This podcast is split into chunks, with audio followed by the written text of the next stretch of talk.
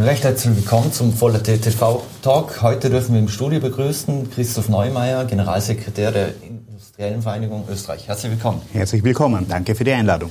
Herr Neumeier, TTIP, CETA, Mercosur, Warum gibt es denn aus Ihrer Sicht in Österreich immer so viel Bedenken und Kritik, vor allem in der Bevölkerung, wenn es um so Freihandelsabkommen geht?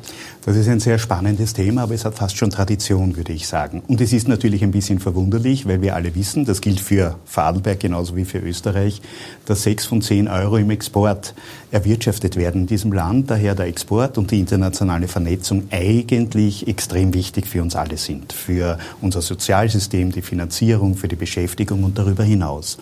Aber dennoch gibt es so etwas wie eine Grundskepsis, die sehr stark spürbar ist, mit der wir alle umgehen müssen, weil auf der anderen Seite steht eben, dass wenn du so etwas klug machst und fair machst, wir eigentlich alle davon profitieren. Aber das ist eine Aufgabe der Politik, ist eine Aufgabe auch für uns, wie wir auch gemeinsam diese Themen diskutieren ähm, muss man dann näher an die Menschen ran. Also grundsätzlich im Wahlberg zum Beispiel hat die Industriellen Vereinigung jetzt äh, ein Projekt gestartet, die Plattform V, damit man besser mit den Bürgern in Kontakt kommt und denen auch zeigt, was für Vorteile das Ganze bringt. Ist das auch ein Modell, das äh, österreichweit gemacht werden soll oder wird, was wird hier gemacht? Absolut. Das ist ein Thema, glaube ich, wo man erst Erstens, glaube ich, ist es wert, hier sehr sachlich auch das Thema zu diskutieren. Ähm, es ist nur sehr, sehr schwierig oft natürlich. Es geht oft um Emotion, es geht oft um äh, Dinge, die man schwer einordnen kann. Und das ist auch eine Aufgabe für die Industriellen Vereinigung, zu sagen, was können Vorteile sein? Was sind aber auch Nachteile? Wir sind Freunde davon, die Dinge auch auf den Tisch zu legen, weil was nicht äh, positiv ist, auch für Österreich und für seine Wirtschaft, ist nicht positiv. Was wir politisch nicht verstanden haben oder was hinterfragenswert ist, ist, dass in der Vorwoche eben der Unterausschuss im Nationalrat gesagt hat, ohne dass der Text vorliegt, alles, was da kommen mag, das lehnen wir einmal ab. Ich glaube, das ist nicht besonders klug. Man sollte mal warten, wie schaut denn der Text aus, dann ihn beurteilen und wenn es Probleme darin gibt und Kritik darin gibt, dann ist es auch vollkommen in Ordnung, dass man das anspricht und womöglich auch eine Meinung gebildet hat. Aber wir haben oft ein bisschen den Eindruck, wir sind ein bisschen sehr schnell im Ablehnen, mhm. ohne eigentlich eine sachliche Diskussion abgeführt zu haben. Ein anderes Thema, was Sie den Nationalrat angesprochen haben. Jetzt haben wir derzeit ein Spiel der freien Kräfte sozusagen. Jetzt hat es schon von der IV Kritik gegeben. Populistische Klientelpolitik und milliardenschwere Wahlzuckeln werden da verteilt. Ähm, ist das aktuelle Spiel der äh, freien Kräfte für den Standort Österreich gefährdend aus Ihrer Sicht oder, oder trifft das nur die Industrie, weil die Menschen vielleicht mehr davon haben sollen? Andere Pensionsabschläge geben und so weiter. Ich glaube, es ist insgesamt gefährlich, auf jeden Fall für jede nächste Bundesregierung, die kommt, weil es wird natürlich sehr, sehr viel Geld ausgegeben, was den Gestaltungsspielraum einer künftigen Bundesregierung sehr stark einengt. Und wir sind ja nicht gegen alles, was da auch beschlossen wurde, aber vieles passiert ohne eine Strategie, ohne in eine große Überlegung eingebettet zu haben. Wir sind gebrannte Kinder. Wir haben das 2000 2017 erlebt, wir haben es 2015 erlebt äh, und es ist ja nicht umsonst so und wir sind ja nicht alleine, sondern auch die Wirtschaftskammer, auch die großen Wirtschaftsforschungsinstitute. Wir haben gemeinsam einen Appell auch gerichtet mit dem Finanzminister, mit dem Bundespräsidenten. Aber offenkundig sind äh, Zeiten vor einer Nationalratswahl Zeiten, wir wissen, es gibt einen Spruch der fokussierten Unintelligenz oder es gibt andere Parameter, warum man solche Dinge tut gut ist es nicht. Es ist für uns alle nicht gut. Da ist die Industrie womöglich noch am wenigsten betroffen. Mhm. Aber es sind schlicht und einfach die Menschen, denen dann vielleicht ein, das Geld fehlt, um andere Dinge zu tun, die wir auch brauchen, auch für die Menschen im Land. Mhm. Was die Industrie sehr stark betreffen wird, das sind jetzt die, die anstehenden KV-Verhandlungen der Metaller. Jetzt, ähm, die Gewerkschaft hat ja schon gesagt, sie sieht bei den KV-Verhandlungen heuer Erntezeit für alle Beschäftigten. Äh, jetzt vom FMTI-Obmann Christian Knill hingegen ist gekommen, die Party ist vorbei. Müssen Sie sich da gleich auf harte Verhandlungsrunden einstellen jetzt oder ist das das übliche Säbelrasseln vor solchen? Ich denke, jedes Jahr ist es schwierig in den Verhandlungen und gibt es klare Aufstellungen, die eingenommen werden. Ich darf aber vielleicht schon daran erinnern, dass wir gerade auch im vorigen Mal und im Vorjahr sehr, sehr harte Verhandlungen hatten. Damals war der Aufhänger für die Arbeitnehmervertretungen, dass es ja eine flexiblere Arbeitszeit gibt und dass man hier einige Dinge zusätzlich haben möchte. Dem ist auch weitestgehend entsprochen worden. Worauf wir wirklich hinweisen ist, ohne dass wir uns wirklich einmischen, das soll bei den KV-Verhandlern bleiben, mhm. aber wir weisen darauf hin, die Konjunktur schwingt ab. Mhm. Das spürt man auch schon sehr, sehr deutlich. Das gilt auch fürs nächste und fürs übernächste Jahr. Und wir sagen schon, ähm, Ernte ist eingefahren worden, aber es muss ein faires Miteinander geben, mhm. äh, wo man nicht nur zurückblickt, sondern auch nach vorne blickt. Weil am Ende geht es immer um Arbeitsplätze, es geht um die Wettbewerbsfähigkeit der Unternehmen und da tragen beide Verantwortung. Und diese Verantwortung und dieses Verantwortungsbewusstsein das ist etwas, was wir durchaus einfordern. Mhm. Ist da die Politik stärker gefordert? Weil im Prinzip im Vorarlberg auch der Gerhard Blum, ehemaliger Geschäftsführer von Blumenbeschlägen, äh, der hatte immer gefordert, äh, mehr Netto vom Brutto muss bleiben, die kalte Progression, die wurde nie angegangen in, in den letzten Jahrzehnten. Jeder, jeder verspricht es, aber es passiert eigentlich nichts. Absolut, auch das ist ein ganz, ganz wichtiger Punkt. Und das ist auch einer der Gründe, warum wir sehr, sehr stark auch die Entlastung des Faktors Arbeit eingefordert haben. Ich denke, wir treffen uns auch hier mit den Gewerkschaften. Wir hätten uns auch gewünscht, neben der Entlastung der ganz Geringverdiener, die jetzt auch beschlossen wurde, dass man auch die nächsten Schritte der Steuerreform durchaus jetzt schon beschließen kann, wo es ja um die Entlastung der Menschen geht. Das hätte bedeutet plus drei Prozent mehr Nettoeinkommen allein durch die steuerliche Entlastung. Viele der Unternehmen haben oft das Gefühl, der Staat holt sich das Geld, das eigentlich die Unternehmen den Arbeitnehmerinnen und Arbeitnehmern geben in sehr hohem Ausmaß und es bleibt zu wenig bei den Menschen. Darum geht's, das sollte uns eigentlich einern und in Wirklichkeit hätten wir sehr gerne gehabt, dass jetzt auch schon die Entscheidung für die nächsten Schritte der Steuerreform, die ja bereits ausverhandelt war, gesetzt werden. Mhm. Ein anderes Thema ist, Ihr aktueller Präsident hat in einem Interview mit der Presse eine Vollprivatisierung der Casinos Austrias gefordert. Ähm, Grundsätzlich sollte sich der Staat aus Ihrer Sicht ganz aus der Wirtschaft raushalten oder sich nur in bestimmten Feldern betätigen? Also wen ist es so? Es gibt äh, einige Bereiche, wo der Staat auf jeden Fall weiter auch Anteile an Unternehmen halten kann und soll.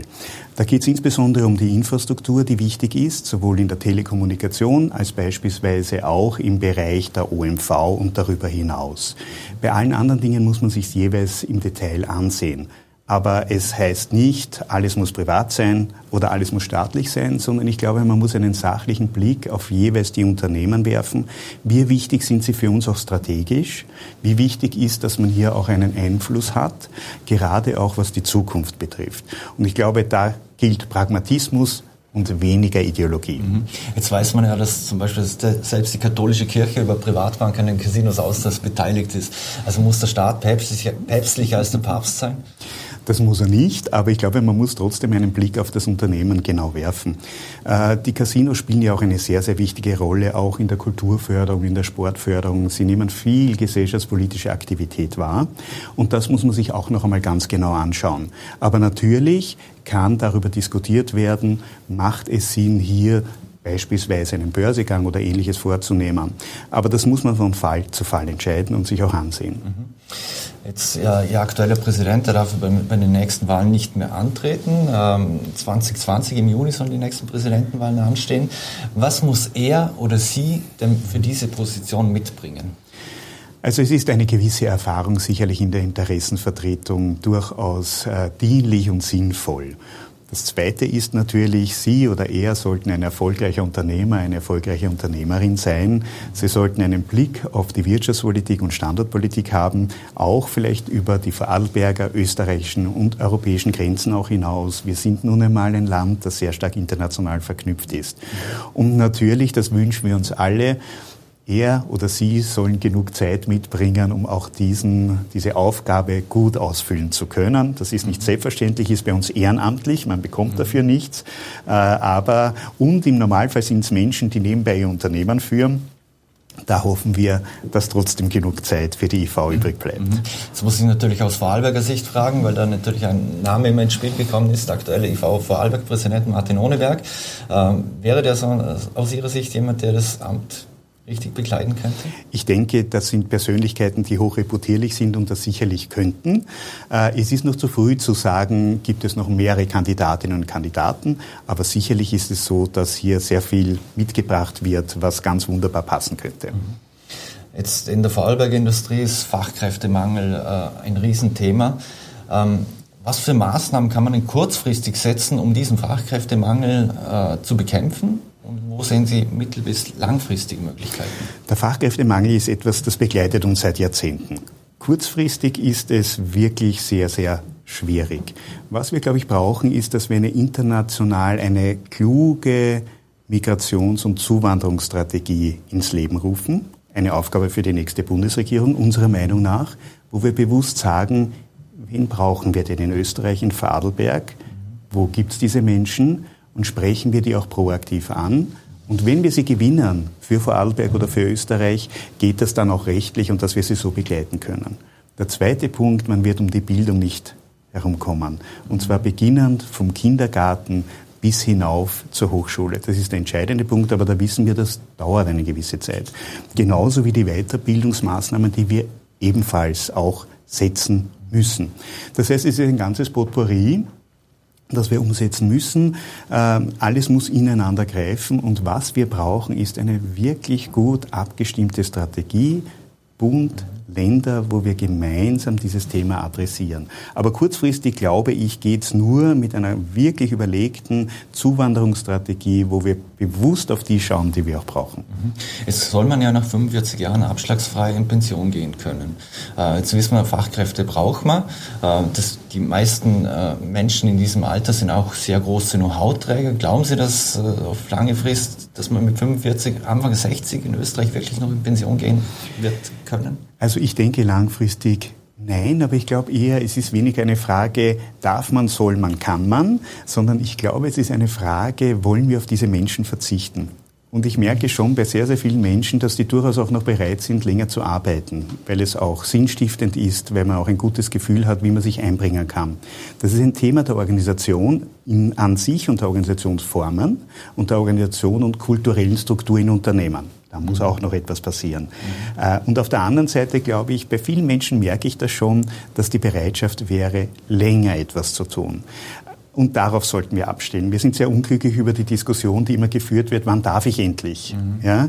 Es geht, glaube ich, nicht um das, wann darf ich endlich, sondern es geht darum, wie schaffen wir es, dass wir gemeinsam länger auch im Arbeitsprozess bleiben. Mhm.